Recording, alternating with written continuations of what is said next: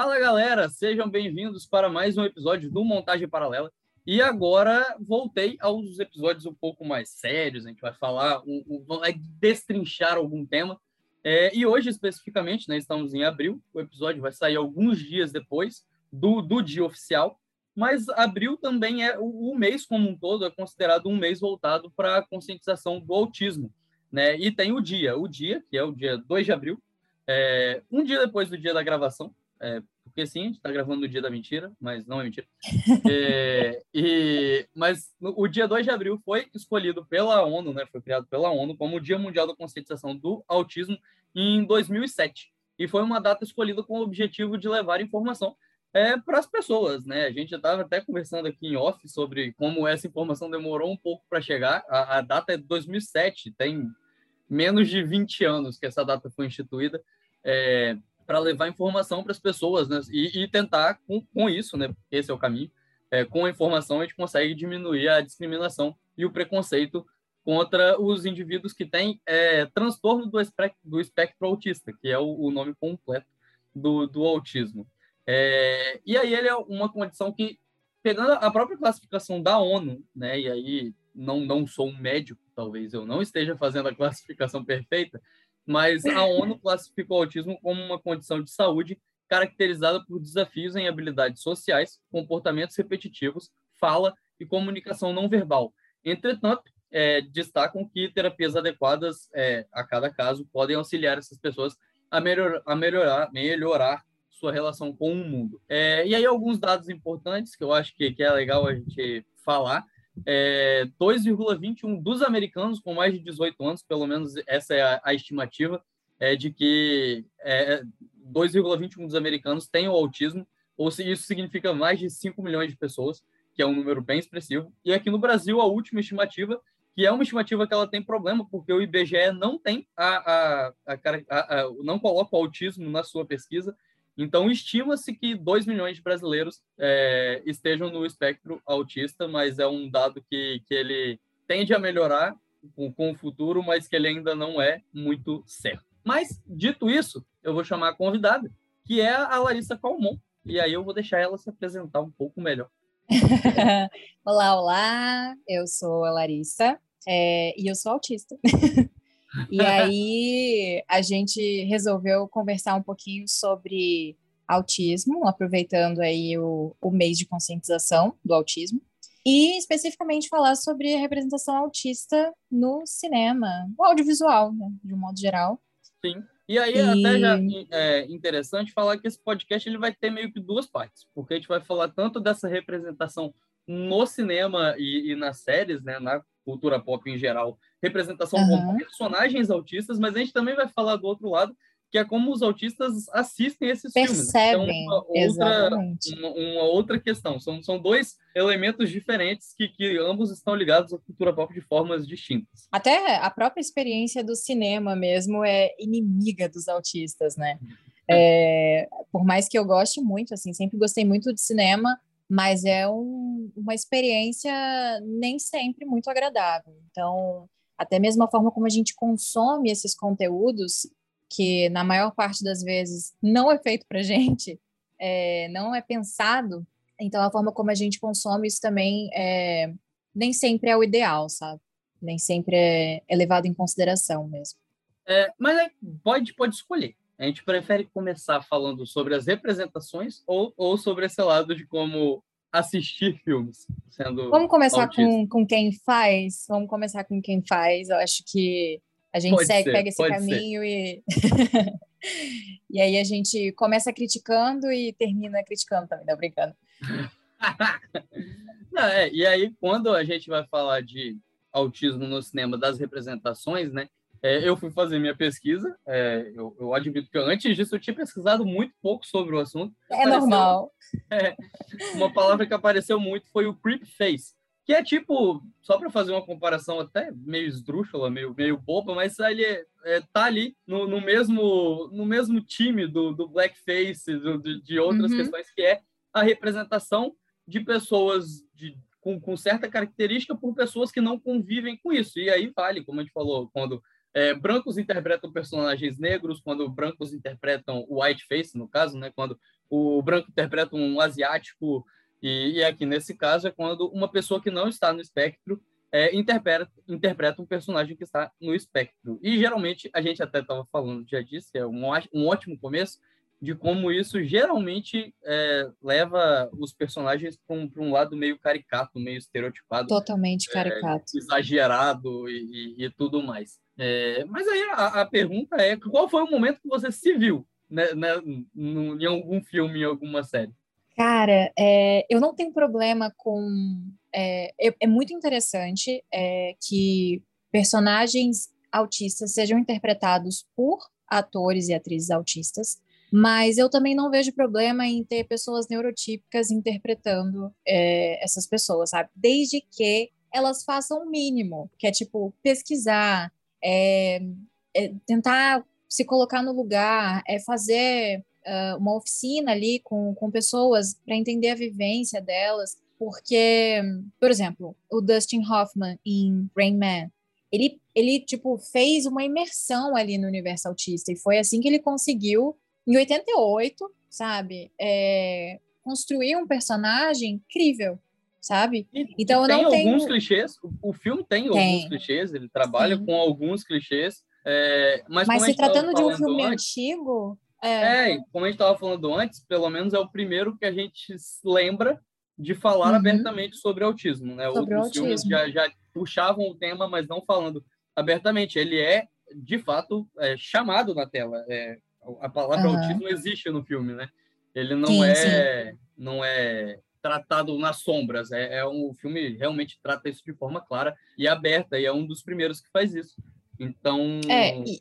é, é, é, é, de fato é uma questão interessante, mas que já, já deixando claro, eu acho que tem que se estender não só aos, aos autores, aos, aos atores, tem que se estender aos autores, aos roteiristas, autores aos diretores também. também, porque se o diretor não entender o universo, não tiver essa sensibilidade também, não adianta tanto assim o ator saber, porque vai acabar sendo que podado, foi... vai acabar caminhando para esse lado exagerado, querendo ou não. Então, é, é foi uma o que aconteceu que é com... ampla com o filme da Cia, né, por exemplo, aquele que ela, não sei se ela produziu ou se ela foi diretora, aquele filme é um Ela fiasco. fez tudo, ela fez tudo naquele filme, ela é roteirista, ela é diretora, ela é produtora, ela fez tudo. Ela não tem nem é como passar culpa para outra pessoa. É, é triste. É, não, é, é, incrível isso, porque ela não tem como culpar outra pessoa, porque ela fez tudo. ela é a produtora, ela é a roteirista, ela é a diretora. Tipo, a culpa é totalmente dela. Totalmente dela. Ela passou tanto tempo no cativeiro da Beyoncé que agora, é, tipo assim, ela não conseguiu. Ela não conseguiu fazer o um mínimo de pesquisa para poder fazer um filme, sabe? Não, vamos falar sobre autismo. Sim, vamos falar, mas vamos colocar o autista como um personagem que vai ser o caminho de redenção da atriz, que deveria ser coadjuvante, que é a Kate Hudson.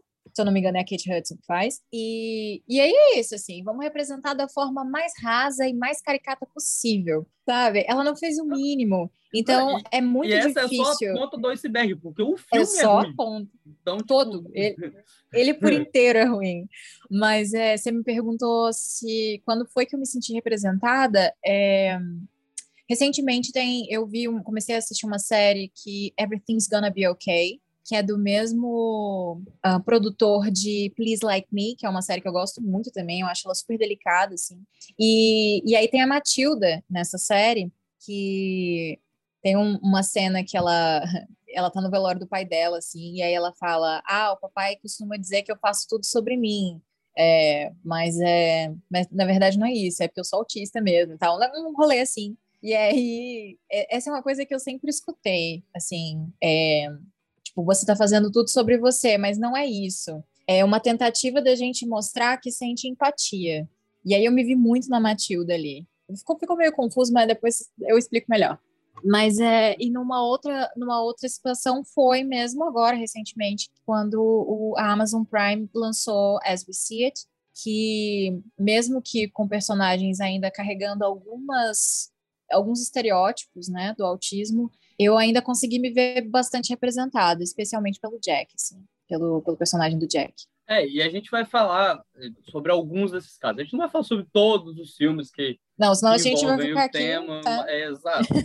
Mas tem alguns que de fato eles são, são muito importantes. O próprio music, eu acho que o music foi muito importante para a parte ruim na verdade, para o Brasil, é que Music não estreou aqui direito. Né? Uhum. Ele fez um barulho tão negativo nos Estados Unidos que o filme nem. Que ninguém, a, ninguém a, trouxe para cá. É, é, a produtora abriu mão. Não, abriu mão mesmo, já tinha comprado, tinha lançamento garantido e eles desistiram de lançar é tipo, o filme. Ah, foda-se, tá tão ruim que eu não vou nem. Não, não vamos fazer isso, a gente vai perder dinheiro, porque a gente vai gastar dinheiro para botar o filme no cinema e ninguém vai assistir. Então. Uhum. Mas foi um caso muito marcante, né? E que voltou à tona agora, porque teve o Framboesa de Ouro, que é o Oscar As Avessas, uhum. E uhum. estava indicado em quase todas as categorias, como pior filme, como pior direção, como pior tudo. E que, como a, a Larissa falou, é um filme da Cia, sim, a cantora. Você não está Aquela errado. que estava no cativeiro. É, ela, que, que não mostra a cara, então não sabemos a cara de Cia, mas mesmo sem mostrar a cara, ela dirigiu um filme. É, o que mostra que tudo é possível, tá vendo? Mesmo sem mostrar a cara, você pode dirigir um Quando se Mas... tem dinheiro, tudo é possível. Mas é, é, ela é uma história que ela é bem clichê, ela segue algumas das coisas que a gente vai falar aqui, é, né, sobre a representação dessa, do, do, do, autismo e das pessoas que, que, que estão no espectro, que, que pessoas que, que não estão. A gente falou sobre isso e eu falei. Eu falei mas tá tudo bem. Não, tá no espectro. Tá tudo é, bem. foi, foi um erro de leve. Mas... Não, não foi. Não, na verdade você não errou. É real, assim, as pessoas estão no espectro. É só porque é muito mais fácil você falar pessoa autista do que pessoa uhum. dentro do espectro autista. Eu nem uso mais o transtorno, porque senão vai ficar pessoa com transtorno do espectro autista. De, Grande porra, demais. vamos facilitar, sabe?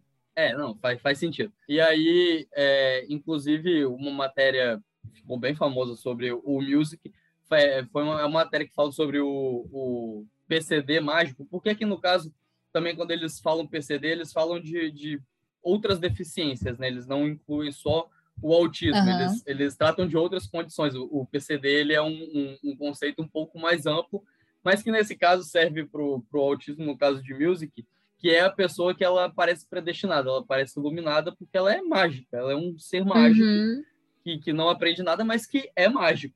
E ali a gente tem uma não. protagonista que ela não fala, então ela realmente ela conseguiu juntar vários, ela conseguiu juntar várias representações que eu achei, sabe? É, é o não falar, o, o, o, ser mágico, então ela, ela conseguiu um feito muito muito marcante, mas que pensando por algum lado pelo menos trouxe à tona a discussão se é que a gente pode é, pensar é, em um ponto positivo. O filme da Cia, ele é importante, eu falo filme da Cia, é, ele é importante para mostrar como não fazer um filme sobre autistas. Assim, chama a atenção, é, é como não fazer. Qual é a receita para dar tudo errado? Assista o filme da Cia. É isso. Ela pegou um monte de estereótipo, botou numa caixinha, chacoalhou e colocou lá na personagem, sabe? Jogou. E, e é muito isso, assim, e não só no filme da Cia, que a gente tem esse problema do, do PCD mágico, aquele que tem um dom, que ele nunca está em evolução, porque ele já nasceu, é, mesmo não falando, mesmo tendo dificuldade para. Só, hum? só, te interrompendo rapidinho, quem quiser assim, assistir, tá na Amazon. É, é, o filme está disponível assim, na Amazon. Então, assim, se você quiser assistir. Só tá, se tá quiser. É, tá, a gente tá recomenda? Eu não recomendo, mas. mas a gente mas, deixa assim, onde o filme está disponível, porque assim, é, vai que a pessoa quer, né? Então. Quem quiser prestigiar a CIA, gente, tá lá. Mas eu estava falando sobre o, o autista mágico, né? Ou o PCD mágico, que é mesmo não falando, mesmo tendo uma puta dificuldade de interação social, mesmo a vida dele sendo uma merda, mas ele ainda é muito bom, ele é predestinado, ele tem um dom porque ele sabe tocar piano, sei lá, um negócio assim, sabe? E é uma é supervalorização que... das altas habilidades que eu fico assim, não tem mais nenhum outro problema para a gente resolver. A gente só inclusive, é bom porque a gente toca piano. Não, inclusive, é, é uma coisa que é muito comum quando a gente vê falar sobre autismo, é, que as pessoas falam, ah, mas você sabia que o Messi é autista? Tipo assim, ó, o autista também pode ser muito bom em uma coisa. Uhum. Ou pode não ser bom em nada também. Tá tudo bem, assim, é, porque é, não, existe é, exato, esse... porque as pessoas criam essa ideia de que não, beleza, você é autista, mas então escolhe uma coisa, porque se você escolher uma coisa, você vai ser muito bom naquilo, entendeu? Uhum. É, Cria-se essa ideia, então, porque o Messi, ele escolheu futebol, você tá vendo? Ele é autista, mas ele conseguiu, porque ele escolheu futebol. Então parece um pouco essa parada, não, porque ele escolheu tocar piano. Então tá, ele é, Você é só precisa o escolher. resto. Mas É. ele, ele escolheu o piano, e aí ele é muito bom no piano. Ou ele, Ele é, muito, muito bom nisso. cirurgias. Ele é muito bom em alguma coisa. E aí, aí surge o The Good Doctor, vendo um monte de. desenhar pinguins. Exatamente. A gente vai entrar na parte do, da minha crítica, vai ser só uma sessão de crítica para a Typical. E... não, coitado, não vou criticar tanto assim. Mas é, é muito isso, assim. E, e aí cria essa, essa ideia de que autistas são sempre brilhantes, sempre vão ser muito bons em alguma coisa. É, quando, por exemplo, o Rain Man mistura ali o autismo com a síndrome de Savant, né? É, e aí a gente tem que. O próprio nome, se eu não me engano, é um nome francês que diz é, sábio, ou sabedoria, ou sabe muito, enfim, alguma coisa assim, é francês o nome. E aí tem essa mistura. Mas provavelmente esse dado já não, já não corresponde mais, mas quando eu passei pelo meu processo de avaliação neuropsicológica, a minha neuro falou: só 10% dos autistas têm o QI acima da média. Não é uma regra, sabe?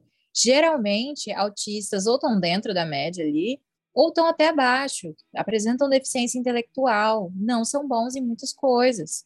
Então, assim, aí você pega os, esses personagens que são incríveis, que gravam o número de lista telefônica, que sabem o nome de todas as espécies de pinguins, que são excelentes médicos. E caramba, e a vida real? E aí, como é que é? E o corre que a gente dá? E como é que a gente sabe o, trampo que é para poder interagir? A merda que é quando a gente sai de casa e começa aquele monte de barulho, e é luz, e é não sei o quê.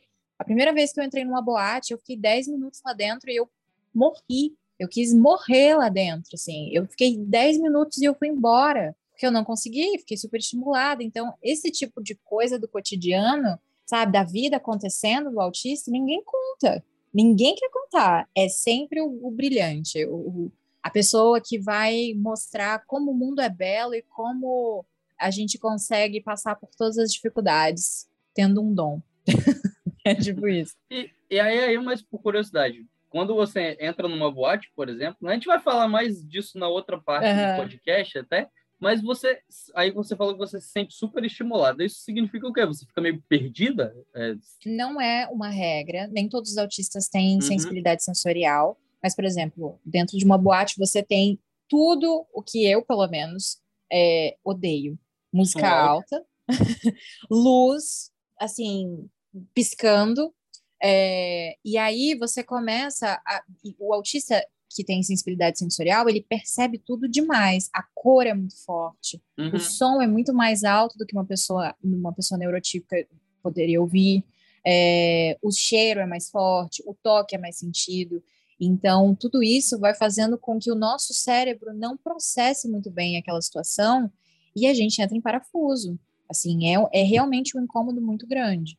É porque eu tento ficar fazendo comparação para entender. É como se você tivesse um ataque de ansiedade, um, um- Exatamente. um ataque é como de se fosse uma pânico que não é exatamente um ataque de pânico, mas talvez as sensações sejam parecidas para É, a sensação é exatamente essa, é taquicardia, é, sabe, é falta de ar, é eu vou morrer se eu não sair daqui.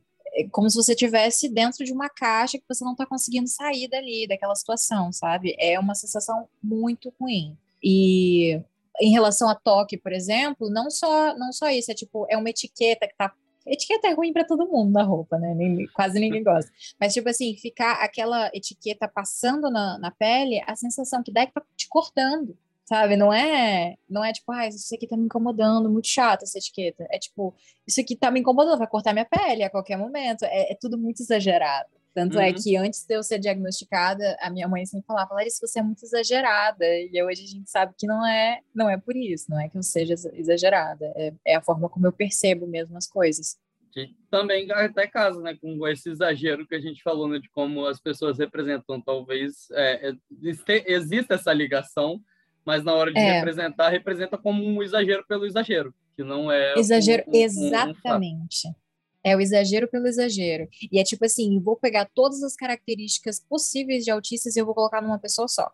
E aí a gente não tem uma autista que é normal, que é comum, que sabe, que tem dificuldade na escola, que conversa, que consegue. Porque, por exemplo, você pega o Sam de Atípico, e eu vou começar agora a descer a lenha, você pega um, um...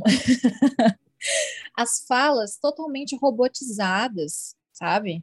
O, o, menino The Good Doctor, que eu nunca nem aprendi o nome dele, de tão puta que eu é fico com aquela série. Fred Highmore. Isso, esse. Ele, ele, é... tem, ele tem um retrospecto de fazendo personagens que, que são meio. meio, meio... Sim.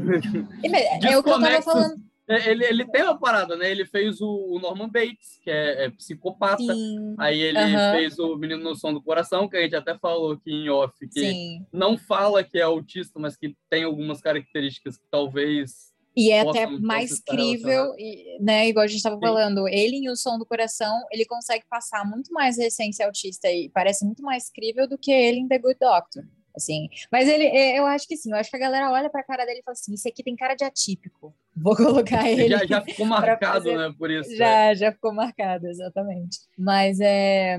E aí a gente tem esses personagens, assim, totalmente robotizados, com falas robotizadas, e... Ah, sei lá, é, é difícil começar a falar, porque senão eu vou, vou me estender aqui na crítica. Não, é, eu, eu não. Doctor, o The Good Doctor, por exemplo, eu não assisti toda. Típico eu assisti toda, então eu vou conseguir é, uhum. falar sobre a série de jeito melhor. Mas pelo menos eu tava vendo as chamadas de The Good Doctor, que tá na quinta temporada, né? A Globoplay tá Sim. fazendo as chamadas, e tem uma parada de um casamento. Então eu não sei se a série conseguiu melhorar e evoluir, talvez, essa, essa questão de mostrar ele em outros cenários. Porque pelo menos os episódios da primeira temporada que eu vi, era muito aquilo, de ele é um gêniozinho do hospital e ele está no hospital. Uhum. Mostrava muito pouco da vida dele fora daquele ambiente, então é, acho que contribuía com essa visão de que ele é só aquilo, ele só é bom em, em fazer cirurgias e em ter ideias ligadas à medicina. Que, aí eu não sei, eu estou chutando, mas pelo menos pelo fato de ter, por exemplo, um casamento, pelo menos você estende a, a história é. dele para outro lugar. Né? Ele já tem uma história dentro de casa. Não estou dizendo que não é estereotipada, porque como eu falei, eu não vi. Talvez a história dele do casamento também seja horrorosa e não ajude nada. Uhum. Mas pelo menos eu enxergo um caminho da série estar saindo do hospital para tentar mostrar outras coisas. Pode ser que esteja mostrando bem, pode ser que esteja mostrando mal. Não, mas... Eu acho que assim, só de ter saído desse ambiente de é um grande gênio que só trabalha no hospital e não tem vida além disso, já é um puta avanço, sabe?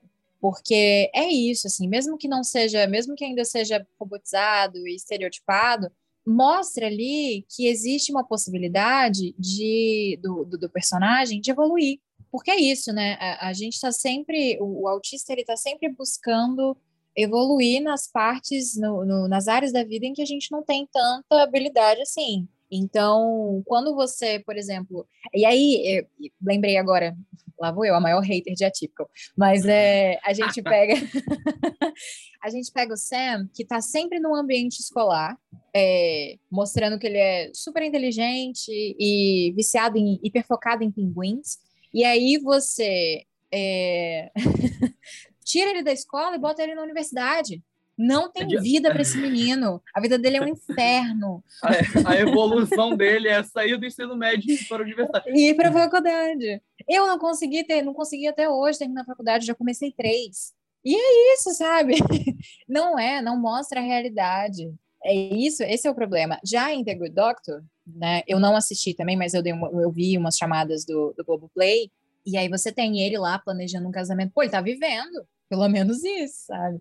Tá tentando desenvolver outras áreas da vida dele. E, e é isso, assim, eu acho que o caminho é, para a gente não fazer igual a Cia e errar é justamente colocar essa, essa jornada, esse, esse caminho mesmo para a gente acompanhar, senão não cria, a gente não cria afinidade com o personagem, né? A gente não, não se envolve, tanto é que a Casey de Atypical, ela é muito mais é, envolvente, muito. Eu, eu vi as pessoas comentando no Twitter, tipo, torcendo por ela e, e tal, e dane-se o Sam. Tipo assim, esquecido no churrasco. Sim, é, eu também comentei que os meus personagens favoritos na série são os pais dele. Então, tipo, uhum. é, isso diz alguma coisa sobre a série, querendo Exatamente. ou não. Né? Como se, ao contrário, igual a gente também falou aqui fora, é, de como o Tom Cruise em Rayman é a escada para o Dustin Hoffman ser o protagonista. Mesmo ele tendo uma trama, ele tem a trama dele, ele tem uma história Tem, só tem. dele, tem uma jornadinha O arco de dele. redenção dele, é. E Mas mais, não- mas Ele não toma o espaço do, do irmão, que é o protagonista. exatamente. Enquanto em Atípico, o, o- chega um momento que o Sam vira escada. Ele vira escada até pro amigo dele, que, que tem câncer no, no do testículo. É, Ficou com câncer o menino? Não, eu ele, nem ah, cheguei esse nessa você não parte. terminou, eu dei spoiler. Não, ele, na última não, eu, temporada nem, eu ele, não vou. tem, ele tem câncer no testículo. E aí. Até que nesse momento ele sai, porque ele, ele vai pro hospital com um amigo. Ele. ele Aí ele tem saiu do que ambiente escolar amigo. acadêmico, né? É. Mas aí eu Mas é um aposto que episódio. ele vai pesquisar tudo sobre o câncer do amigo dele. Ele fez isso? Não, com certeza. Exatamente isso. É tipo, na, na, naquele episódio. Ah, você não terminou de assistir As We See It, então deixa, deixa pra lá. Não vou, Ah, não não, vou essa, meter eu, um ainda- spoiler. essa eu ainda aqui. tô assistindo. Não, não, não. Não, não, é- Eu vou terminar. vou deixar terminar eu tô quietinho. Não, ela é boa. Ela tem lá, por exemplo, ela mostra é, as crises da Violet mesmo. É, e aí mostra muito bem como que os autistas lidam com a frustração. Ou seja, a gente não lida, né? A gente tenta lidar, mas assim. é, é um transtorno. E aí, mas mostra isso muito bem. Mostra a, a eu achei legal porque normalmente esses é, séries e filmes mostram autistas como seres muito puros, sabe? Muito. Ninguém pensa em namorar, ninguém quer dar beijo na boca, ninguém quer nada, só quer estudar. E aí vem As We See It e mostra, tipo, não, a Violet quer namorar, ela quer encontrar alguém, ela quer perder a Primeira cena dela. dela. A primeira, cena, dela, dela, já ela falando, então a gente tem que sair. lança. No terceiro episódio, a gente- no terceiro encontro, a gente pode transar. Exatamente. E aí, tipo Calma. assim, a gente, a gente vê que é, existem autistas que são hipersexualizados. É característico, tá? Ah, E aí- Eu acho que o As We See It, é, para além, pensando na representação, ele já acerta Uhum. em, em- em um fato de que tem já tem três personagens, e os três personagens são diferentes, e na verdade não tem só três, né? Porque depois aí expande para o grupo de teatro, então tem o Douglas lá, tem outros Aham. personagens que também são autistas, então, e todos eles têm características diferentes, nenhum deles é, é igual ao outro, né? Então, você consegue aumentar essa zona de representatividade, você mostra várias características através de personagens diferentes. E, e tem o fato que a gente tinha fal tava falando do Creep Face, que aqui, nesse caso, eles são interpretados por, por atores que são autistas. Né? Autistas. E, um, e é curioso, que aí é legal para a galera saber, que só um deles não tinha feito nenhuma série antes. Tipo, todos são Que é atores. o. É o é. Harrison. O Harrison, ele foi Isso, o escolhido sem faz o ter feito Harrison. nada. É, Aham. é o primeiro trabalho dele. Então, ele foi escolhido por conta do autismo sem ser ator antes. Mas os outros não. Os outros, eles tinham feito séries. Ele, a, a, Violet, eu já conhecia ela. Na hora que eu vi a série, eu falei, eu conheço ela de algum lugar. E eu fui pesquisar, eu falei, cara, eu já vi ela em outras séries. O E- menino que faz o Jack, que eu esqueci o nome dele, ele também já fez. Ele tem podcast, ele tem- já fez alguns outros trabalhos expressivos, assim. Então, tipo assim, gente, é, não e, é e, falta de, personagens de que, que são neurotípicos. neurotipos, exatamente. O Anthony Hopkins, ele é autista. Sim. E ele tá aí a vida inteira fazendo personagens neurotípicos. Então, assim, não, não é falta de atores Eu e nem sei atrizes. se o Anthony Hopkins já interpretou alguém autista. Tô aqui tentando Provavelmente lembrar. não. Não sei. É, eu tô Acho- aqui já interpretou que não. psicopata, mas autista. O Hannibal, não. né? É, mas É. ó, A psicopatia acho que nem é considerada uma neuro. neuro Não, acho que não, acho que não. É, Aí qualquer A coisa Alicinha eu vai boto a Alice, é, boto a Alice na chamada ela, e ela responde e sai. eu falei, eu falei, Alice, você vai participar? Aí ela, não. Ah, Mas a tô, gente eu, faz tô, o. eu tô lutando para convencer ela a participar de um que é sobre o TCC dela. Ela fica Ai, pelo amor de fugindo. Deus. Tá, tá? Então, Ai, Alice, Eu já vou lançar favor. aqui, porque eu vou deixar isso no episódio, que é para forçar ela a fazer o. o, Exato, vamos comigo. deixar aqui um apelo. Alicinha, participe do, do episódio, por favor. É, mas a gente a gente estava falando exatamente desses exemplos, né? E um outro exemplo, inclusive eu achei aqui o dado do savantismo, é, o último dado que eu achei, o mais novo, estima que apenas dois, a é, até diminuiu em relação ao que você falou, que a cada do- Aham. é, dois a cada 10 mil autistas possuem savantismo. E tem muita Uhum. gente que possui só o savantismo. 50% pessoa- por cento Sim. das pessoas que têm savantismo não são autistas. Então, não É, são gente. condições que estão necessariamente ligadas. Podem Associadas, coexistir, é. mas elas não, não, é, não é uma obrigação, como uhum. a gente estava dizendo, algum, alguns personagens parecem dar a entender. Inclusive, outro personagem que se enquadra aqui é o Sheldon, né? Que a gente também comentou dele. O Sheldon. A parte é... Sheldon também se encaixa. E ele, ele não sai do mundinho o... do apartamento, apesar dele ter uma parada de vida, né? Ele arruma uma namorada e tal, uhum. mas ele não, ele também fica preso nessa parada do mundinho dele. Mas aí, aí ele já entra como autista alívio cômico, né? Porque é, o é autista o, nunca pode ser alguém por si só. Ele tem sempre que ser ou o que vai levar o ator principal a, um, a uma redenção, ou ele vai ser o que vai é, ser o alívio cômico, ele vai ser engraçadinho, e aí vai usar é, a repetição de palavras, a gente dentro do autismo, dentro do autismo não, né? Mas enfim, é, chama de ecolalia, né? Que é quando você fica repetindo. E aí, é, posso estar falando besteira aqui, porque eu nunca terminei de assistir The Big Bang, The Big Bang Theory também. É, mas aí ele fica. Muitas temporadas. Ba Bazinga, né? É Bazinga que, sim, ele, sim. que ele usa, ele tá sempre dizendo isso, não é? É. E aí, é, e aí, tipo assim, eles usam a ecolalia como um elemento cômico, quando na verdade a gente tem a ecolalia para como é, como é que a gente chama autorregulador. Quando a gente está numa situação é, de desconforto ou às vezes a gente está até feliz também, mas como a gente não tem muito controle sobre as emoções, então a gente está sempre fazendo alguma coisinha para tentar manter ali tipo, ei, calma, calma, calma. E aí a gente tem estereotipias, que é mexer muito as mãos, que é mexer muito a perna, ficar balançando, balançar para frente e para trás, é, ou então ficar repetindo palavras que é colalia. E aí, nesse caso, ele usa como. acabou virando um bordão.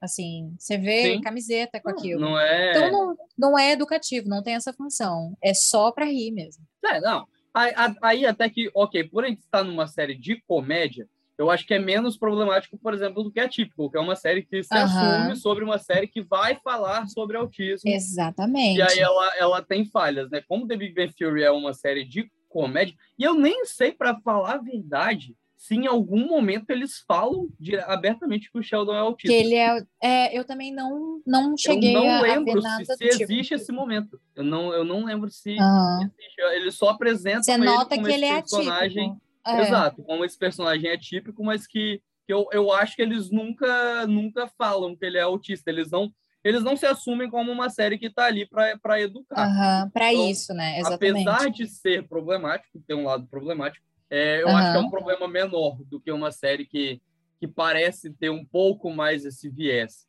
É, eu acho que tem muita, muito conteúdo, muita produção que também se isenta um pouco do. É tipo assim, eu não vou falar abertamente que isso aqui uhum, é sobre uhum, isso, é. justamente para eu não ter a responsabilidade de representar isso da forma mais correta possível. É, e aí, há casos e casos, por exemplo, é, a gente estava falando sobre Forrest Gump, né?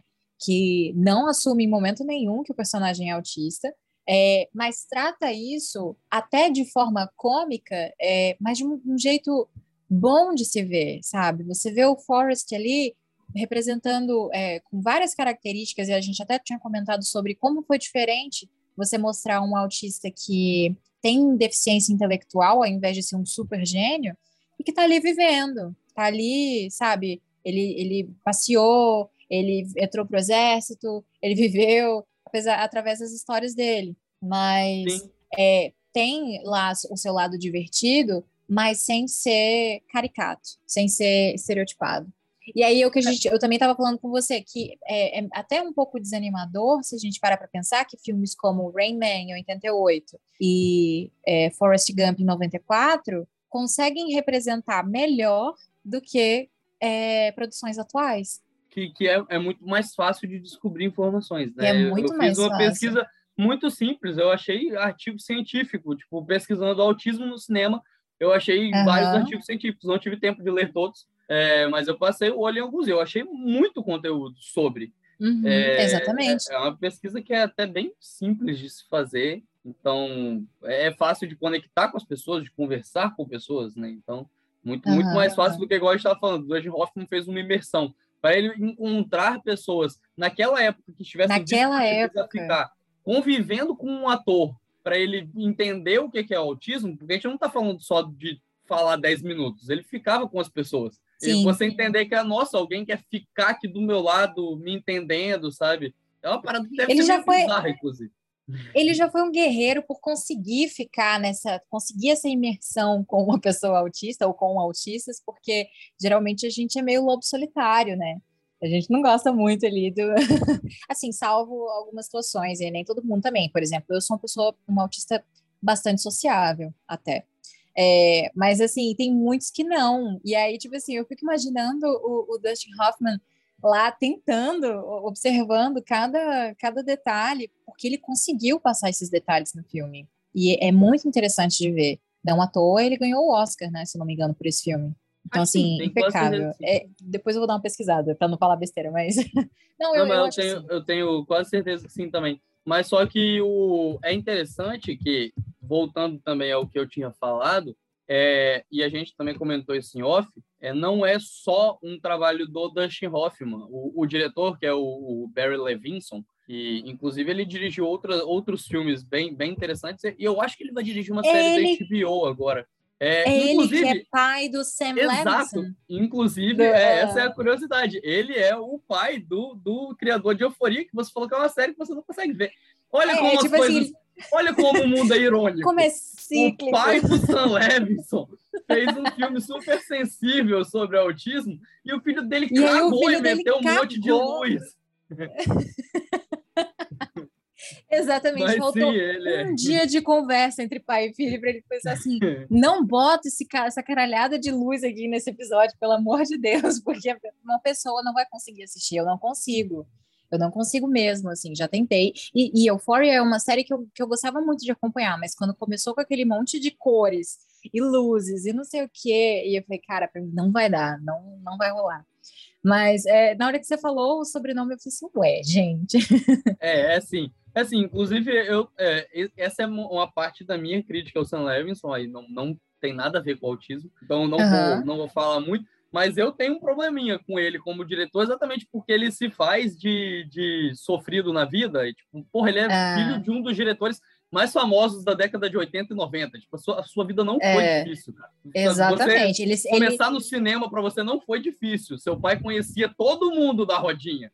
E ele passou por uns problemas com o elenco agora de, de Euphoria, que, especialmente com as meninas, assim. é, e aí ele dando uma de gênio incompreendido, tipo assim, pô, ele gente, faz, dando, tentando dar o meu rolê. Não, cara, você tá Sim. sexualizando as meninas na série. Calma lá. Ele, fa- ele faz isso com, com alguma frequência. Tem o filme do Aham. com a Zendaya, que saiu na Netflix, que ele gravou no É, meio da pandemia. Malcolm, Malcolm Isso. and Mary, alguma coisa É. assim. Que ele, ele o, o diretor lá, que é o personagem que é o diretor, é meio que autobiográfico. E aí ele se Uhum. compara a um diretor negro, tipo, como se, ai, nossa, minha vida é muito difícil, gente. Aham. Eu passei muitas dificuldades para chegar até aqui. Olha como esses críticos estão me massacrando. Falei, ai, mano, é sério? Você é filho do, do diretor que já ganhou Oscar, bicho. Ai, todos os produtores te conhecem desde que você tinha dois anos de idade. Pelo amor de Deus. E como diria Nicole Balls, fica aí de havaianinha, sem maquiagem, o dia todo, fazendo carinha de sofrida. É, não. É tipo isso. Eu tenho, eu tenho um, um pequeno problema. Gosto de euforia, gosto de algumas coisas de euforia, mas eu tenho um pequeno problema com Levinson. Mas, enfim, saímos do assunto, para dar uma variada. Não, tá Mas tranquilo. voltando, voltando para os personagens autistas, né? Tem outras características. A gente falou já do mágico, que é o, o gênio. É, Às Aham. vezes tem, como a gente falou, Music reuniu todos eles. Então tem o super infantilizado, que é aquele personagem que é, acaba sendo, por exemplo, não fala. Então tem, tem características que é como se não tivesse crescido. Que pode, como a gente falou, pode ser verdade em alguns casos, mas não pode Aham. ser tratado como né, uma representação total do autismo. É, que é o que acontece. Tem os personagens que são maléficos, eh, tem alguns que são vilões, mas eu até achei legal que eu achei um texto fala que levantava alguns personagens que eles acham que são autistas, mas nunca falaram que são autistas. É, tem o, o Abed no, no Community, que na- o Abed é muito fácil de matar, porque ele é muito parecido com o Sheldon. Inclusive, não sei Aham. se você já assistiu o Community, mas ele é bem parecido com Não. o Sheldon. Em Vou até colocar na minha lista.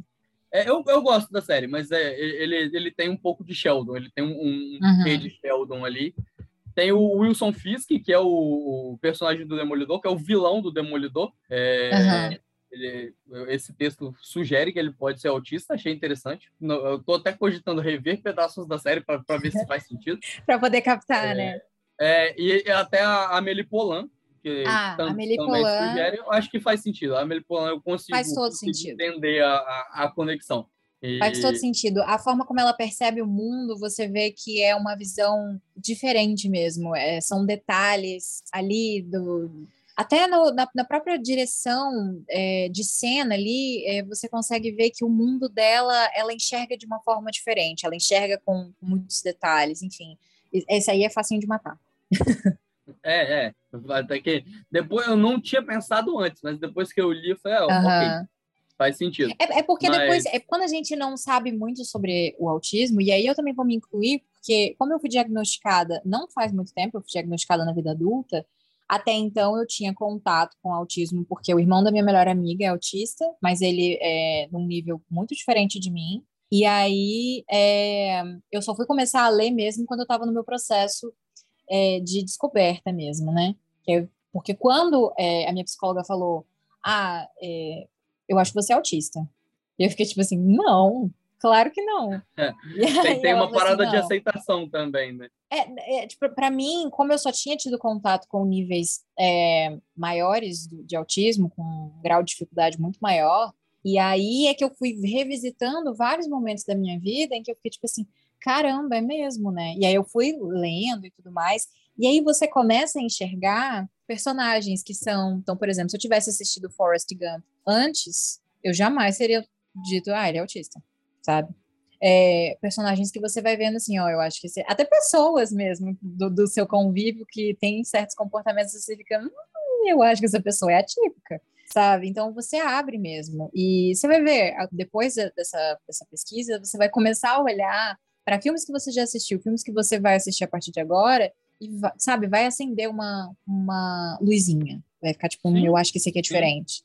É, e aí eu, eu, reuni aqui outras dessas características, né, que a gente estava falando, só para ajudar as pessoas a, a talvez tentar é, encontrar um pouco desses personagens, mas aqui, no caso, são características de quando a gente fala da, da versão estereotipada, né, do clichê autista. Uhum. E aí são, é, inclusive, é uma médica que, que falou isso, e é uma citação, eu estou lendo uma citação dela, é, os personagens parecem ter uma fala meio mecanizada, pouco natural, que a gente comentou já. Uhum. É, e não que não seja algo que pode acontecer. Muitas pessoas autistas realmente podem ter uma fala assim, mas seria importante se as obras buscassem representar o que se encontra fora do estereótipo para variar porque autistas que não se encaixam no estereótipo do autismo também existem. É, e aí é, é, o que ela fala que isso cria uma visão, como, é como tudo que a gente estava falando, né? É, o risco de criar essa versão limitada, né? Exatamente. Que é o que a gente estava falando que já é um acerto desde já do As We See It, que ele já desde o, da concepção do projeto ele já consegue mostrar visões diferentes, né? Ele já tem pelo menos ali três que são os protagonistas, uhum. depois se expande um pouco mais. E aí, a, inclusive, a minha crítica ao As We See que a gente estava falando, não terminei a série, como disse, eu posso estar supondo coisas, mas eu comecei a perceber a, a terapeuta, que é a Mary, eu, eu, comecei a me incomodar já. Eu falei, não, eu não sei se eu preciso saber dos casos dela, do romance dela, do, do uhum. dela. Eu é, não, não sei, eu já fiquei meio assim, falei, hum, acho que, que tá, tá, tá acontecendo uma parada aí dela ser quase uma protagonista que não quase, deveria. É. É tipo assim, deixa eu contar aqui histórias de pessoas autistas, mas sob a visão de uma pessoa neurotípica. Sim. É meio que isso, sabe? E vamos combinar que, assim, na série ela é, ela é uma terapeuta pra lá de. Como é que é o nome? Porque, na verdade, ela é uma agora. cuidadora, ela não é nem terapeuta. É, ela, ela não é tem formação, né? para deixar claro. Ainda. Olha é. o perigo. Olha é. o perigo. Tem, tem essa parada aí do perigo ainda, porque eles contratam. Ela, ela quer ser neurologista. Tipo uhum. assim, ah, então tá bom, eu quero ser publicitário, Aí vou, vou estagiar numa agência. Não é assim que funciona, querido. Não é assim.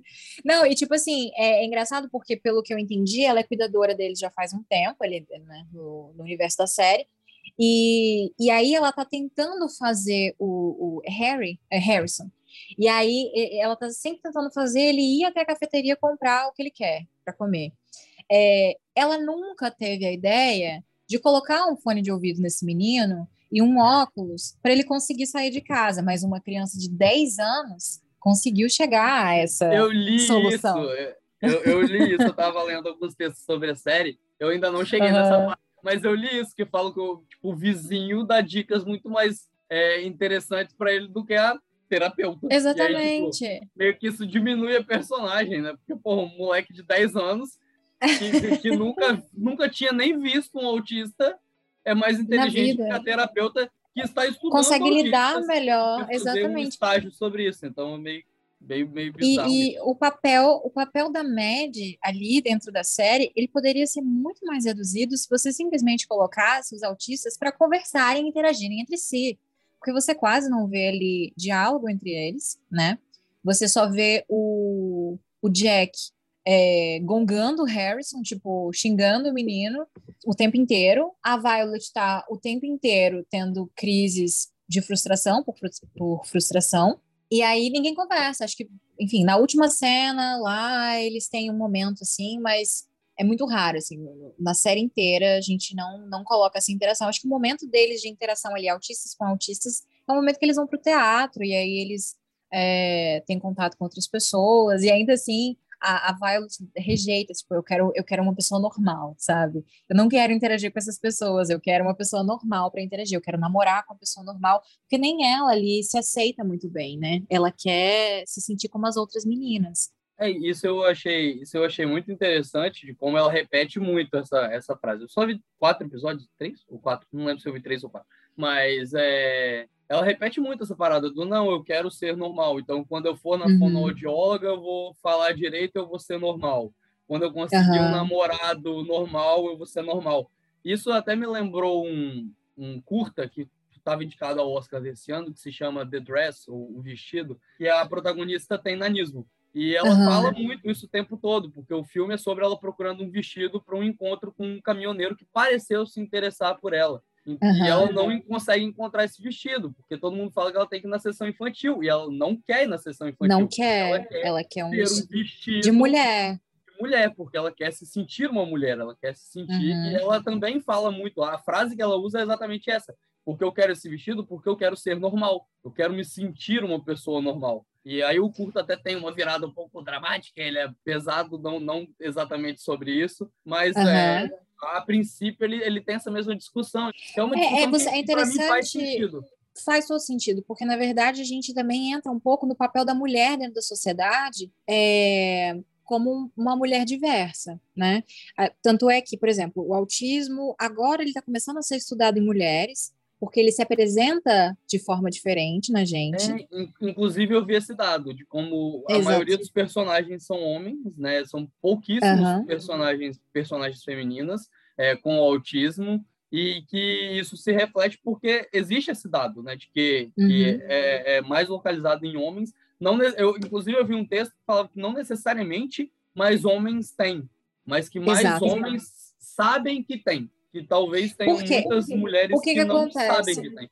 Não existe uma cobrança da sociedade para que homens se comportem é, de forma contida, mas espera que mulheres se comportem de forma contida. É, Espera-se que mulheres se comportem como pessoas normais, mulheres normais.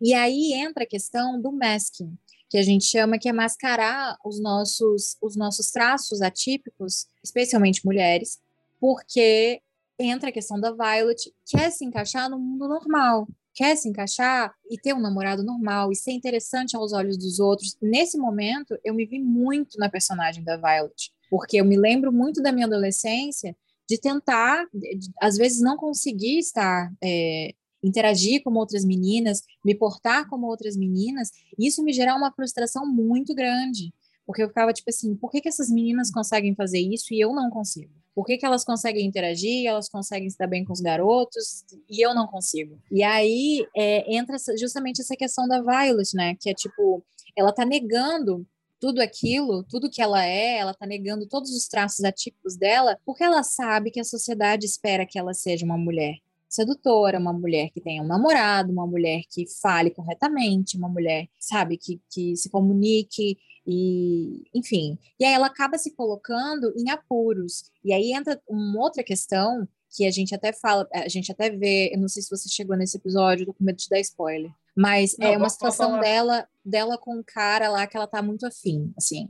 E aí ela consegue o que ela quer, mas como a gente tem dificuldade para interpretar a, a, intenção das pessoas, né? A gente, a gente tem essa dificuldade, é, na cabeça dela eles já estão namorando. E ele, na verdade, só se aproveitou porque ela era uma menina que estava ali fácil, né?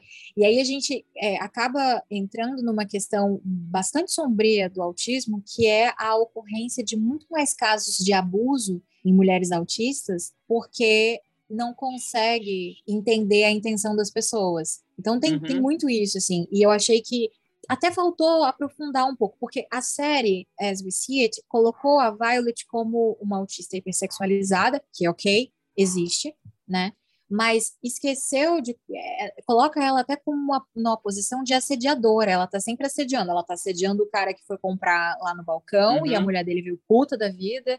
Ela fica em cima do, do cara do Tinder. Ela fica em cima do, do cara do entregador. E aí coloca ela numa posição de assediadora. E eu achei que foi uma imagem ruim assim, porque é muito mais fácil, é muito mais comum que a Violet fosse assediada, fosse, é, fosse assediada do que ela fazendo fazendo isso, sabe? Uhum, uhum. Enfim, é, vale a discussão. É, a série, é, eu, não, eu não cheguei nessa parte ainda, né? A série também flerta com isso naquele momento do, do aplicativo de namoro, que tem, uhum. tem, tem, uma cena né, que o irmão fica com medo por conta disso. Mas aí eu também tenho uma visão minha, e aí agora talvez é, já deu um nó. Tudo isso que você falou me deu um nó no, no que eu pensava, mas que eu acho curioso como tem esses dois lados, né?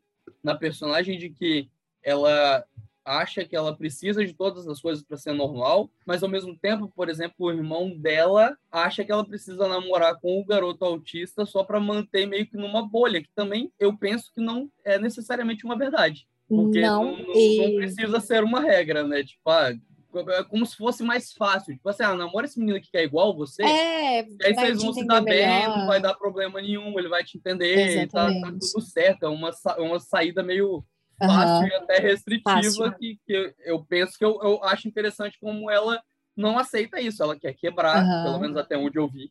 Ela quer quebrar com essa ideia de que não, eu não gosto desse menino e eu não vou ficar com ele só porque ele é autista e porque ele me entende. Exatamente.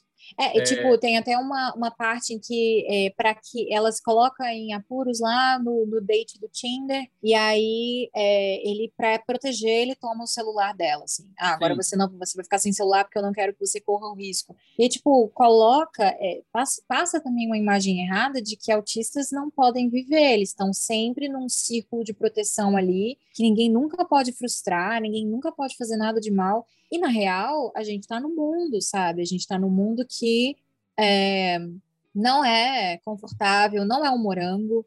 E aí, se a gente ficar, se a gente for privado de viver todas as experiências, ainda que a gente perceba essas experiências de uma forma muito diferente, a gente nunca vai aprender. E aí cai naquela questão do personagem autista de, de séries que vem, que iluminado, que vem com dom e que nunca evolui é sempre infantilizado, é sempre o bobinho, é sempre a alma pura, o anjo azul que, sabe, que não não passa por nenhum perrengue, não pode passar, ele não pode passar por nada porque ele é um gênio, ele é um dom enviado de Deus. É tipo, sabe? Não é isso, existe frustração, a gente tá no mundo para viver. É, é, meio que isso, é, essa, essa super proteção do irmão da Violet cai.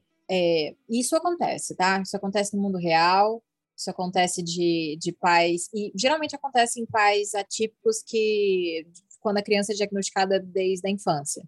Não, desde, é, desde muito que, novinho. É, eu entendi o que você falou sobre como é essa parada do celular, mas ao mesmo tempo, e eu acho que nesse ponto, até que, de novo, até onde eu assisti, não terminei certo. É, mas até onde eu assisti, eu, eu entendo o personagem do irmão dela, é um personagem que eu entendo, porque ela fala né, que os pais morreram quando eles eram muito novos. Então eu penso muito uhum. no, na pressão que esse que ele teve é, de, de, cuidar dela é, e talvez ele ele criou, ele incluiu ela nessa rede de superproteção que é errada e que não é o melhor caminho, mas que como que talvez tenha sido a solução que era como ele conseguia lidar com isso, porque uhum. ele era um adolescente quando os pais morreram, então é um adolescente cuidando dela, sabe? Então é uma situação que talvez foi criada por um passado que uhum. talvez não seja tão bem explorado na série, mas que isso que, que eu senti falta. É, mas que pelo menos esses relances que a série dá, eu consigo fisgar um pouco de falar, ok, ele é babaca, mas talvez tenha algo ali que dê para entender por que, que ele toma uhum. essas atitudes, né? Tipo assim, parece ser uma forma de proteção dele que, que foi criada há muito tempo atrás, quando ele tinha que cuidar dela e ele não conseguiu se livrar dessa rede de proteção. Sim, Pelo menos é a impressão sim. que eu tenho. Né? Ela foi então, ficando é... mais velha e ele não conseguiu deixar ela, ela um pouco mais. Lidar livre. com isso. É. Não, é interessante, assim, é lógico que é, é problemático, porque né, você coloca o. Ao mesmo tempo em que o personagem dele coloca o autista num lugar de superproteção, de que precisa ser super protegido, também mostra a dificuldade de cuidadores atípicos, né? Porque quem cuida também sofre, quem cuida também está errando e acertando, porque também não tem muita informação sobre. E aí é, humaniza também o personagem. Mas o que eu sinto falta ali, justamente, teria humanizado mais os comportamentos dele, teria talvez justificado dentro daquele contexto ali do, de personagem se tivessem explorado um pouco mais o passado sabe? Uhum. Apesar de que, ok, é uma série curta, poucos episódios, episódios de 30 minutos, mas assim, cabia, sabe? Tira a cena da Mandy. Tira não a cena é? da Mandy. Bota ali o passado, explica o rolê, sabe? Não, não ia custar. Achei um pouco preguiçoso. Por, é, essa é uma das que eu até comentei com você em off, né? Que tipo, eu tenho as minhas ressalvas ali com As We See It, mas de longe, assim, disparado é a melhor representação que a gente tem hoje do que é o universo autista. É, e ela nasce da, da vontade, né? O, diretor, o criador da série, ele tem um filho autista. Então uhum. ele foi descobrir, na verdade a série ela é uma refilmagem ela é de uma série israelense. Uhum. E, e aí ele foi atrás dessa série porque falaram com ele, por conta do filho autista, falaram, olha, tem essa série israelense que, que tem uma representação legal. E aí ele decidiu trazer uhum. a série, incluindo algo a mais, que a série israelense não tem atores autistas interpretando os autistas. Sim, é, isso tanto é, é que a qualidade da versão americana. E uhum. aí eu estava lendo sobre a série, né? Eles contrataram uma psicóloga que ficou no set o tempo todo para uhum. poder lidar com todos os atores, conseguir criar um ambiente onde eles se sentissem bem. Confortável. Uhum. É por isso que a gente está falando que tem todo o trabalho, não é só o ator estar preocupado. É, todo Sim. mundo tem que estar nessa sintonia, porque o set também é um lugar muito barulhento. Eu não sei se você já visitou um set de filmagem, mas. É não, mas eu sempre me pego pensando é um nisso. Correndo, é um monte de gente correndo, é luz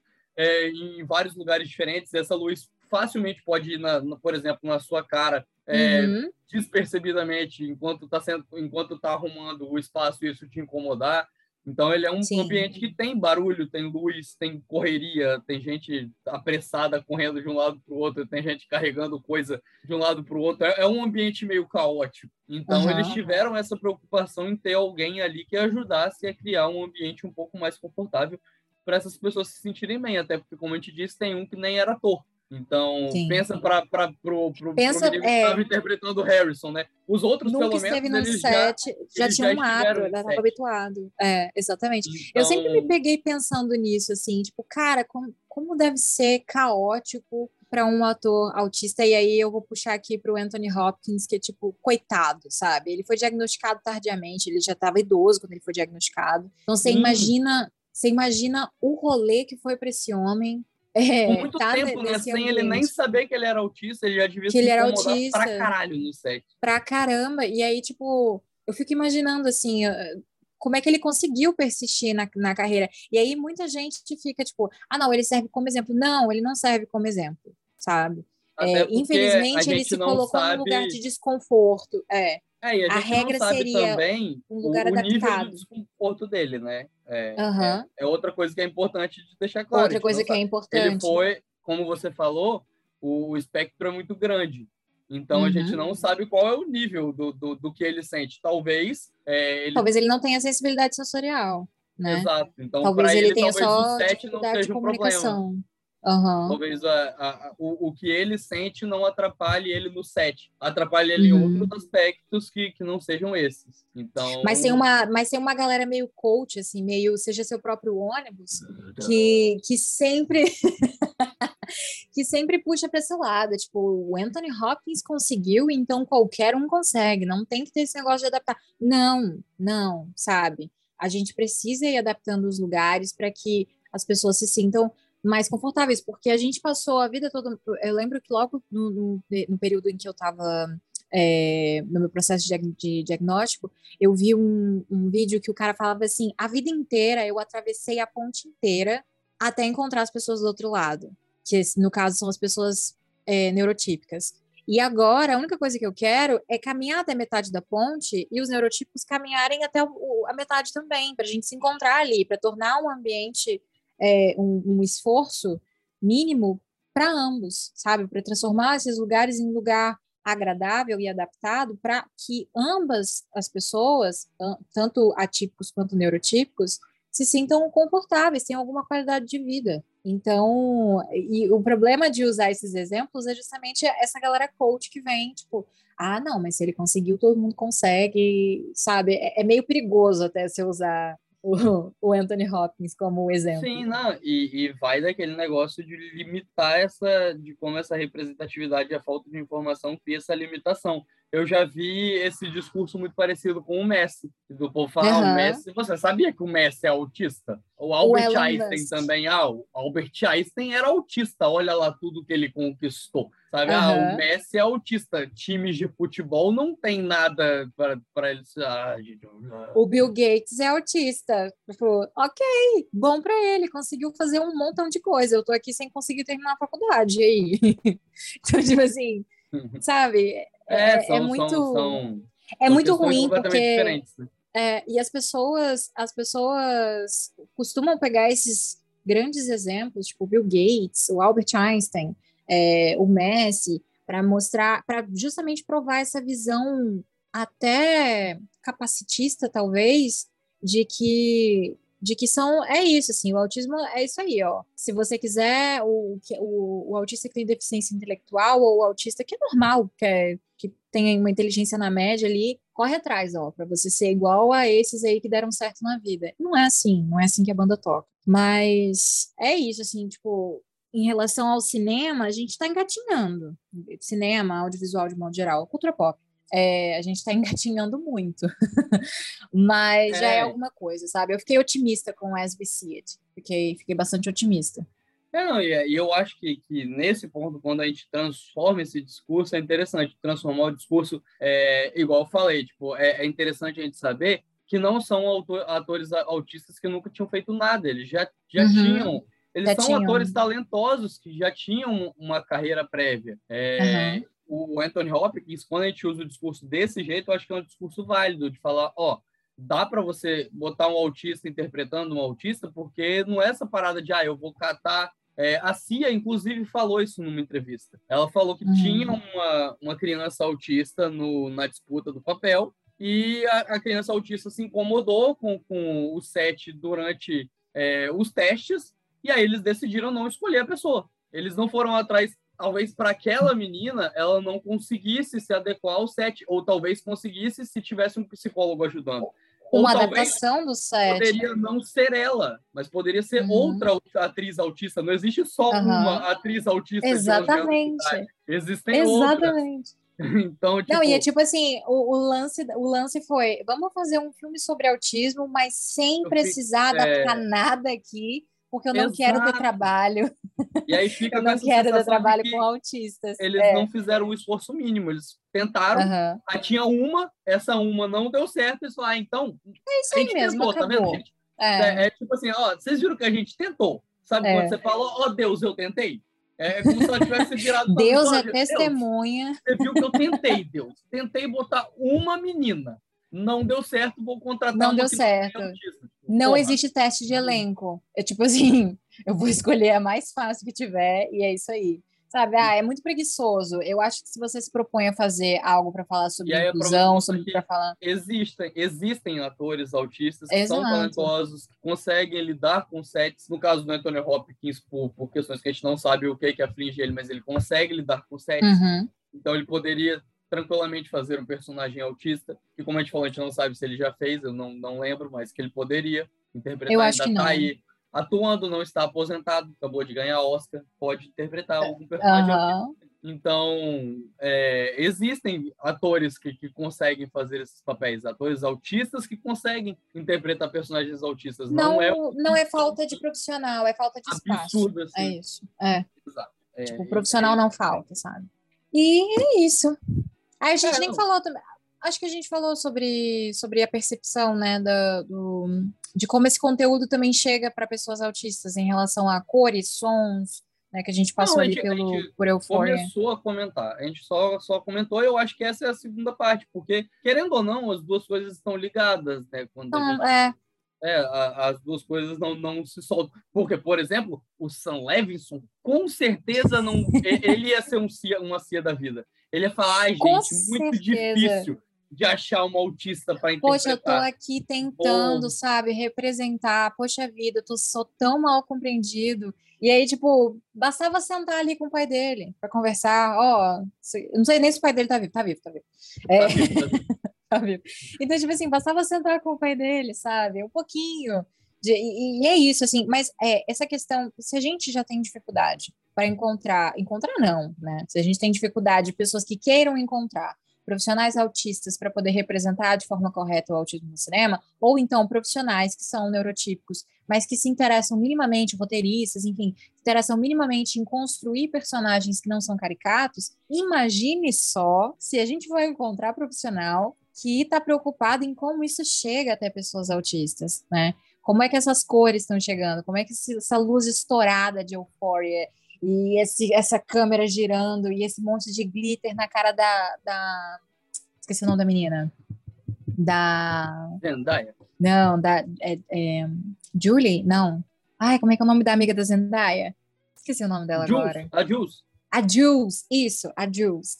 E aí, tipo, aquele monte de glitter na cara dela, e aí ninguém vai pensar nisso, sabe? Em, em- em- se esse som aqui no cinema tá estouradaço, assistindo. Eu adoro Missão Impossível, eu adoro Tom Cruise, já falei isso, mas é, eu, eu, eu cadelo demais o Tom Cruise.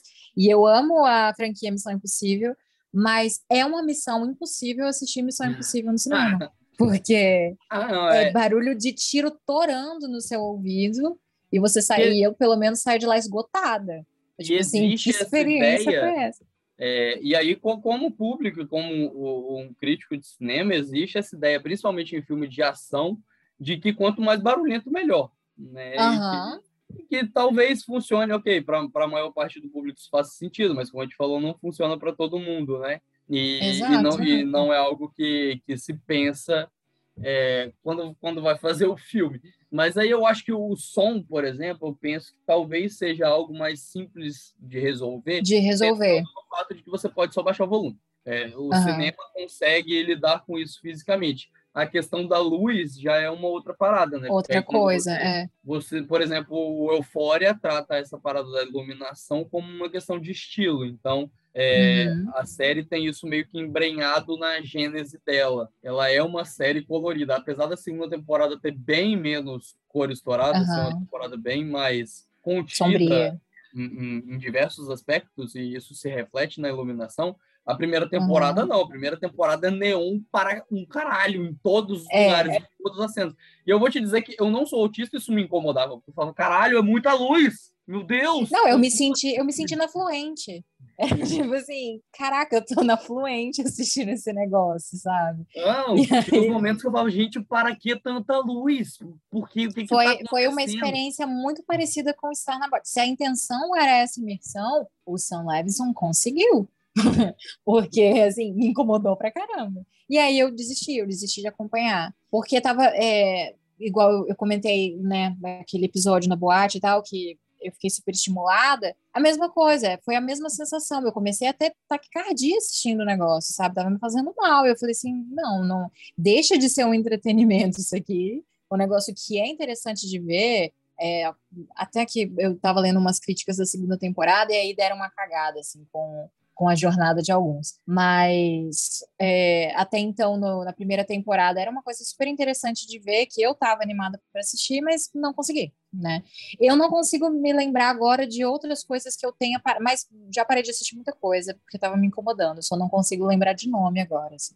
É, tem, tem uma parada que tem de aviso, né? De, de hipersensibilidade quando tem muita cor. Eu lembro que o último filme que eu vi ter isso foi Os Incríveis. Os Incríveis, antes da sessão, Os Incríveis 2, tinha um aviso de que tinha vi. uma cena com, com muitas cores sobrepostas e que poderia incomodar algumas pessoas. Tipo, existia esse aviso. Antes do filme começar, entrava uma tela preta com esse aviso é, para as pessoas saberem, porque é aquilo que a gente estava falando, né? O som talvez abaixar o volume resolva. Não necessariamente uhum. vai resolver, temos outros aspectos. Mas o, o, som, isso é possível, a luz não. Então, eles avisavam para as pessoas: ó, tem, tem uma cena com muita luz. Aí é que vem a discussão, né? Tipo assim, o ideal seria fazer essa cena sem isso. É, isso é imprescindível para a cena. No caso dos incríveis, exatamente. E aí a gente, a gente entraria numa discussão que é muito mais complexa, que envolveria, uhum. igual a gente falou, o Sam Levinson defender que isso é um, um elemento estilístico. Estético, é. a série precisa disso para funcionar.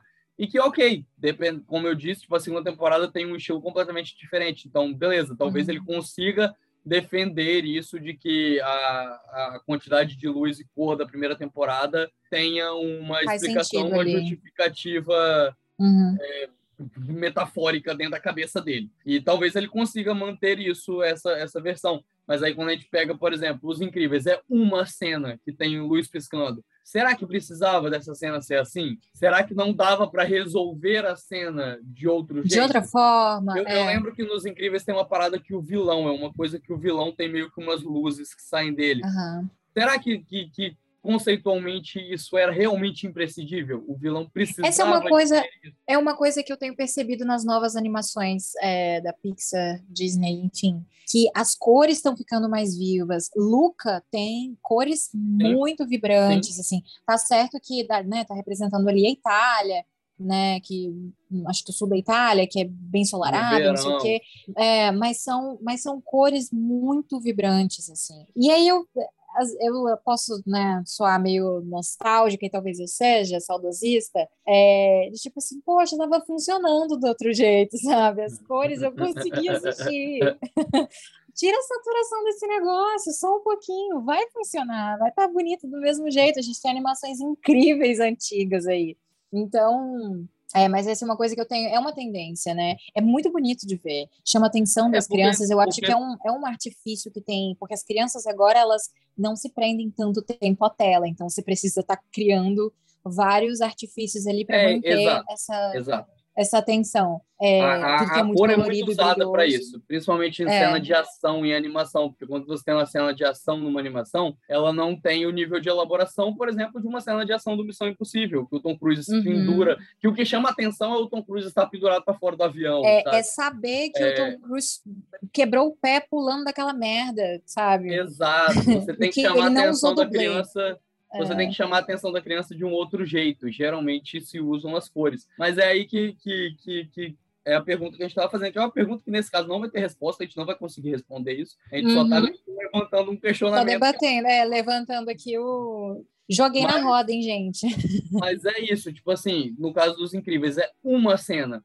Quando é uma cena, tipo, é bem tranquilo você pensar uhum. em uma versão dessa cena que não precise disso. É, por que, que você vai botar um recado na frente do filme falando que, que algumas pessoas não vão conseguir assistir aquilo por causa de uma cena. De uma cena, é. Não era mais fácil você repensar essa cena para todo mundo conseguir assistir o filme? Porque Exatamente. quando é a cor do filme todo, aí a gente entra nessa discussão, tipo, ah, é um estilo, porque é o verão hum. italiano. Aí talvez seja melhor não assistir se você vai se sentir incomodado. É. é e aí é Ou então... Todo. Mas quando a gente tem uma cena, eu fico me perguntando isso, sabe? É. Por causa de uma, você botou um recado na frente avisando que vai ter uma galera você que sabe, Você sabe que vai dar ruim. Cena, é.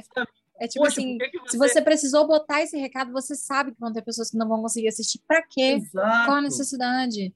Por que, então, que você é... não pensou nisso antes e não pensou numa versão dessa é... cena que todo mundo conseguisse assistir Consiga tranquilamente, ver. sabe? Tipo, sem, sem milhares de luzes piscando. Então, poxa, tipo, era tipo cinco minutos de filme, sabe? Tipo, não é uma parada que vai te, te sugar a alma uhum. fazer. Então, dá, dá, não, é dá, dá, uma é parada do questionamento.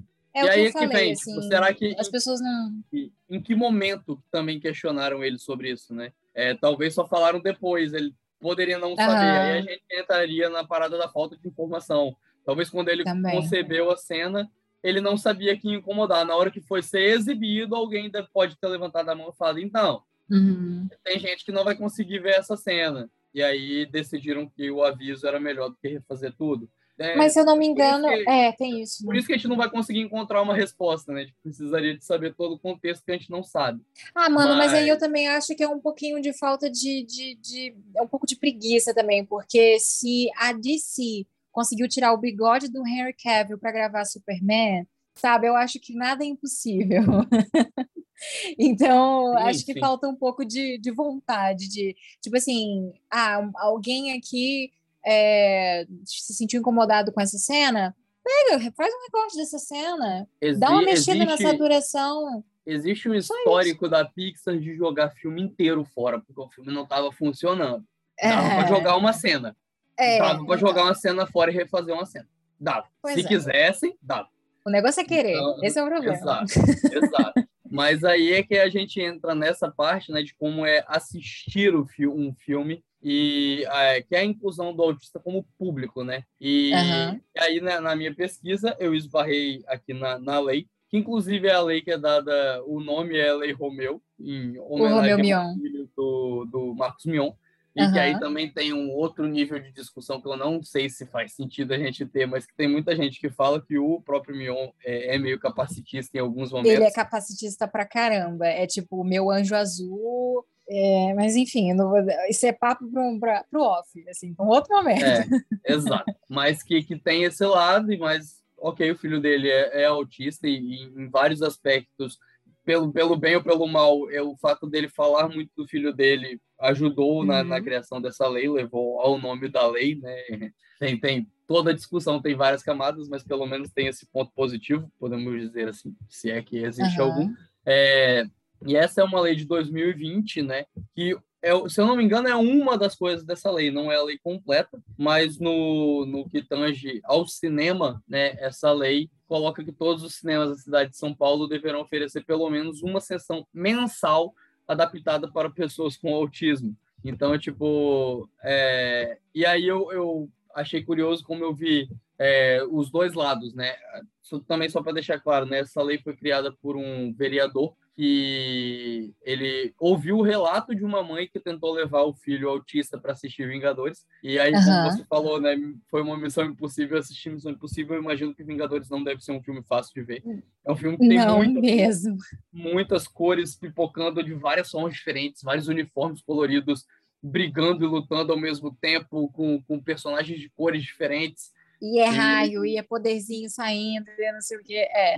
É bem difícil. O, eu só consigo assistir em casa. Em, o Thor brota em Wakanda com uma porra de um raio azul gigante que toma a tela é inteira. É, eu imagino que deve, deve ser uma parada meio, meio complexa de assistir mesmo.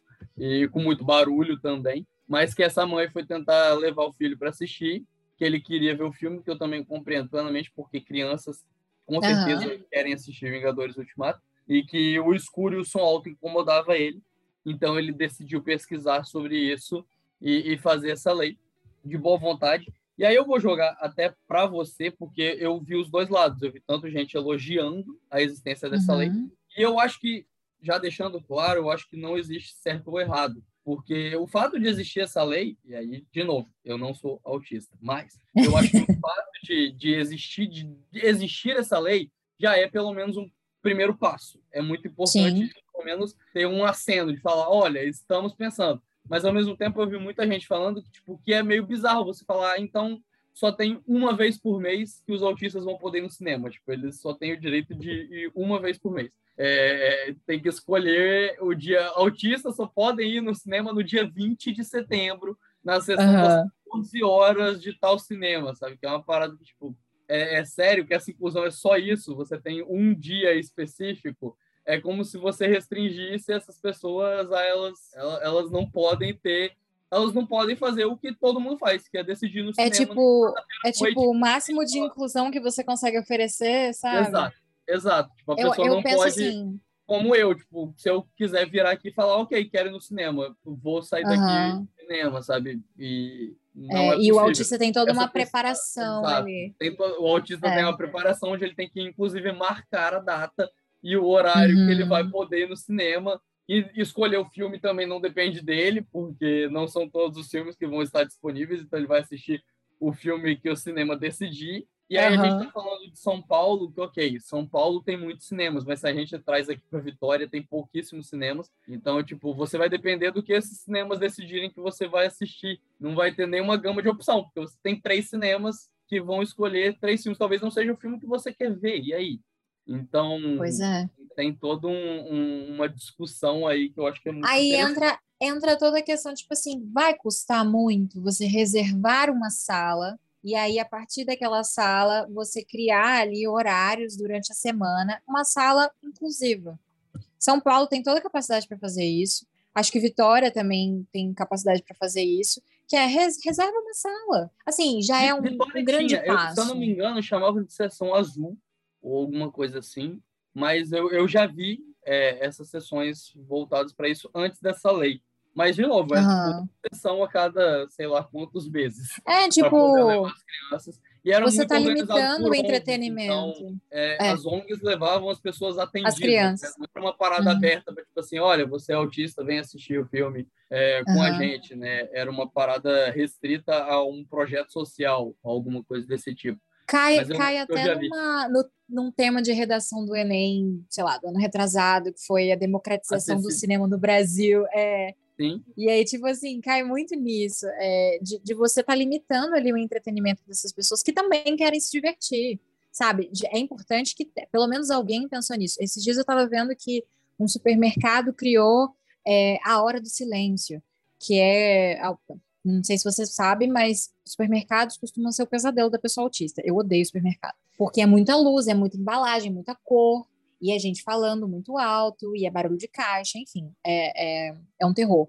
E aí, alguns supermercados criaram essa hora do silêncio, que é as luzes ficam um pouco mais baixas, alguns funcionários se retiram, ficam pouquíssimos funcionários, e aí as mães atípicas com seus filhos atípicos conseguem ir ao mercado sem fazer disso uma missão impossível. Então, tipo assim, é possível, sabe? É possível que haja inclusão.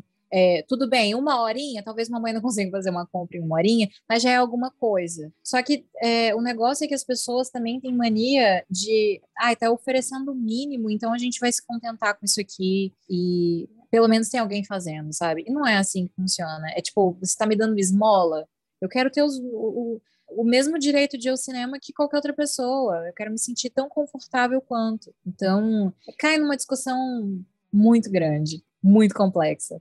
É, exato. Que, que, de novo, a gente provavelmente não vai ter uma resposta, né? mas é uma discussão uhum. que ela tem fundamento. A existência da lei começa ela, só que é uma discussão que, que e aí eu acho que você vai concordar, ela tem muito mais coisa para ser desenvolvida, muito mais. Muito mais. Desenvolvido. E a gente já falou de vários aspectos, né? A gente falou de, dessa questão da informação, é, no caso dessa lei, é, é, é em relação ao cinema como local de exibição, como parque uhum. exibidor, né, aos cinemas ali, empresas que exibem filmes, mas é, essa informação, como a gente falou, né, os incríveis, é uma, uma, uma discussão que ela tem outros aspectos de inclusão Sim. Poderiam facilitar. Se os filmes por si só já não tivessem cenas extremamente coloridas, o cinema não precisaria, talvez, ia ter todo esse é. é uma sessão tão específica assim onde fosse onde mudasse tudo, porque o próprio filme já iria estar já iria ser um pouco mais palatável. É... É, é um efeito dominó, né? Tipo, alguém lá em cima que pensou esse filme não pensou que outras pessoas pudessem se incomodar, e aí cai na conta de, de, de quem está distribuindo esse filme, e aí cai na conta de toda uma estrutura de cinema, e enfim, e acaba que não chega a lugar nenhum, porque é isso, né? No final das contas, você tem ali alguns cinemas selecionados de São Paulo, uma vez por mês, crianças autistas assistindo um filme que talvez elas nem queiram assistir. Mas só pela. É tipo assim, ah, já tô dando a ela a experiência de estar no cinema, então tô dando essa esmola aqui não tem que discutir. É, é meio Sim. que isso, assim. Sim.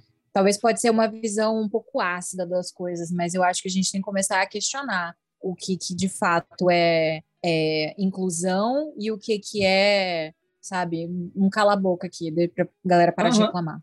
É, e aí é a parada. Se a discussão continua, ela talvez deixe de ser um cala-boca para ser uma, uma tentativa de, uma, de, é, de, de inclusão. inclusão. É, porque uhum. você continua discutindo e tenta avançar, mas se de fato você só faz essa lei, você fala, pronto, isso aqui é o suficiente, é que é o suficiente. Aí gente. não, Isso é o que temos é. para hoje. É, é. Exato. Exato. Aí, aí é... a, a, conversa fica um pouco mais complicada. E aí eu não sei se essa lei teve algum desenvolvimento ou se ela realmente só parou nisso aí e só o Marcos Mion fala nela porque tem o nome do filho dele. É... Provavelmente, provavelmente parou. é eu, isso, eu acho, sim. Eu acho que parou. Eu acho que, É. que ela deu essa pausa, ela não, não andou. E aí ela cai nessa parte da discussão de que é isso, Uhum. tipo, ah, ok, estamos liberando o cinema um dia para quem é autista e pronto, isso é o suficiente. A gente não precisa fazer muito mais coisas, sabe? E que, né, não precisa fazer mais coisas. Pois é, é isso, assim. Caraca, nem eu sabia que, que dava para falar tanta coisa Não, de autismo falou bem. cinema. Eu fiquei tipo. bem. Eu falei assim, ah, vou lá falar uns filmes, e aí a gente entrou numa discussão quase política aqui de, de inclusão, é incrível, eu achei incrível. E para você ver, né? Mas também, é, em parte, essas discussões, essas discussões morrem porque a gente não ouve falar, não é? A gente tem que aproveitar esse período. Eu estava tava vendo uma, uma menina autista no Twitter agora falando que ela não tem nada para comemorar agora nesse mês de abril, é, no, no, dia de amanhã, que é o dia 2 de abril, né, o dia da conscientização do transtorno do espectro autista, é, que ela não tem nada para falar, mas muito pelo contrário, eu acho que a gente tem muita coisa para falar. A gente tem que falar, a gente tem que informar sobre essa lei, a gente tem que questionar se não dá para melhorar essa lei, a gente tem que questionar a respeito de filmes, a respeito de espaços públicos, de onde a gente está ocupando, de como a gente está recebendo entretenimento. Então, é, dá para falar muita coisa, aproveitar esse período agora que a gente está né, dando ênfase na questão, para justamente questionar essas coisas. Senão, é, essas leis vão ser só, só isso, só pequenas esmolas que dão, de tipo, ah, vai lá um mês, um dia no mês, para poder assistir um filme qualquer. Então, é isso, assim, a gente tem que falar sobre autismo não só no cinema, como produção, mas como a gente recebe isso, e a gente também tem que falar sobre, enfim, autismo em diversas outras esferas aí, tanto do entretenimento quanto da vida de modo geral. Sim, inclusive a Alice mandou um, um lindos aqui, porque eu mandei foto antes gravando, não quis participar, mas... Ela fugiu. Mas, é, ela fugiu, mas é, é, exatamente isso. E eu espero que, que, que pelo menos a gente ajude a, a, a uhum. aumentar, pelo menos levantar alguns desses Levantar a discussão, né? É, Se a gente exatamente. conseguiu fazer isso, eu acho que a gente já cumpriu uma parte desse objetivo, que foi além de. E no final das contas, a gente falou mais mal de atípico fora do que no podcast. Do que no podcast, exatamente. Mas fica aí. Meia hora falando mal de atípico antes de começar a gravar. Aí a gente, acho que a gente queimou tudo. A gente não, não, não... É, eu, eu gastei tudo que eu tinha para falar de atípico, mas fica aí é, que eu sou a maior hater de atípico que, que existe. E aí a e gente é, é só deixa isso que a de proposta, né? Como a gente falou na Amazon, tem a As We See It, que uhum. é uma, uma versão um pouco melhor de atípico, um pouco mais inclusiva, e que uhum. pensa um pouco mais isso. Então, se durante essa semana, durante esse mês, você quiser assistir algo que fale sobre autismo, talvez atípico é mais conhecido, porque é da Netflix, ganhou prêmios e tal, mas talvez tenham opções melhores que discutam sobre o assunto de uma forma mais interessante do que atípico. Mas também, se você quiser assistir atípico, assista atípico. Até o filme da Cia, se quiser assistir, é por sua conta e risco. O caso do filme da Cia é muito difícil de eu indicar, porque não é só um problema de inclusão. São eu, eu muitos. É, é, problema é, é, o fato dele ser ruim na, na mais pura essência de ser ruim, de ser um, uma produção ruim. Atípico ainda é uma série que tem umas coisinhas legais. Então, tipo sim, assim, se sim. você assiste Atípico e, e lê sobre Atípico, e aí, de novo, a gente poderia entrar em uma outra discussão sobre pessoas autistas que escrevem sobre filme. Porque uhum. eu não, quantos textos falando sobre esses aspectos de atípico que você levantou existem? Eu não acho que existam muitos, tanto que eu te falei, eu assisti atípico todo, eu nunca vi ninguém falando é, sobre uhum. isso. É, tipo, não, é isso aí, tá representando legal. Representado é... de um jeito legal. Então, tipo, será que existem pessoas com autismo que estão escrevendo sobre isso? É, uhum. Porque essa é uma outra parada de inclusão, que se a gente entrar, a gente vai entrar num túnel e vai falar mais duas horas, então não acho que, uhum. que seja o caso, mas a gente pode jogar isso no ar. É, essas pessoas estão falando sobre cinema, estão escrevendo, é, deveria ter um espaço para essas pessoas poderem falar sobre isso em, em sites, em outros veículos, para esse assunto ser mais difundido, para a pessoa não assistir a Típico e encerrar a experiência ali. É, ela é. assistir a Típico e poder é, ler sobre isso e, e, ter essa visão, que não necessariamente vai fazer ela não gostar de Típico. Eu continuo gostando de Atípico, mas agora que você falou, eu entendo outros aspectos. Você consegue olhar é, sob um, e... um outro prisma, né? E, tipo Exato. tipo assim, é entender, é entender que produção, que é cinema, série, enfim, não é só o que está na frente da, da tela, né? Não, não adianta nada eu colocar é, artistas, atores é, e atrizes autistas para é, interpretar textos escritos por pessoas neurotípicas. E, e aí você ou então você tem lá um texto escrito por um atípico e atores e atrizes é, representando. E aí você tem um diretor de fotografia que depois vai cagar com a edição sabe?